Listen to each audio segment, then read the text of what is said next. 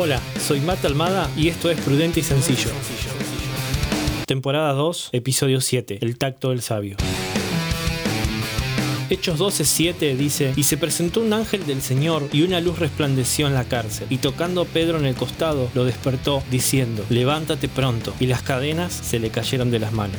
Las personas perciben cuando tocan o cuando son tocados. El apóstol Pedro fue tocado por un ángel enviado por Dios y recibió libertad. ¿Cuál es tu cárcel hoy? Permití que Jesús te toque. Vas a recibir libertad. O quizás, tal vez, es necesario que vos lo toques a Él. Una mujer que tenía una enfermedad crónica tocó el borde del manto de Jesús y libre de su enfermedad. Fue libre de su cárcel. ¿Vas a dejarte tocar por Jesús o vas a acercarte para tocarlo vos? El resultado siempre será la libertad.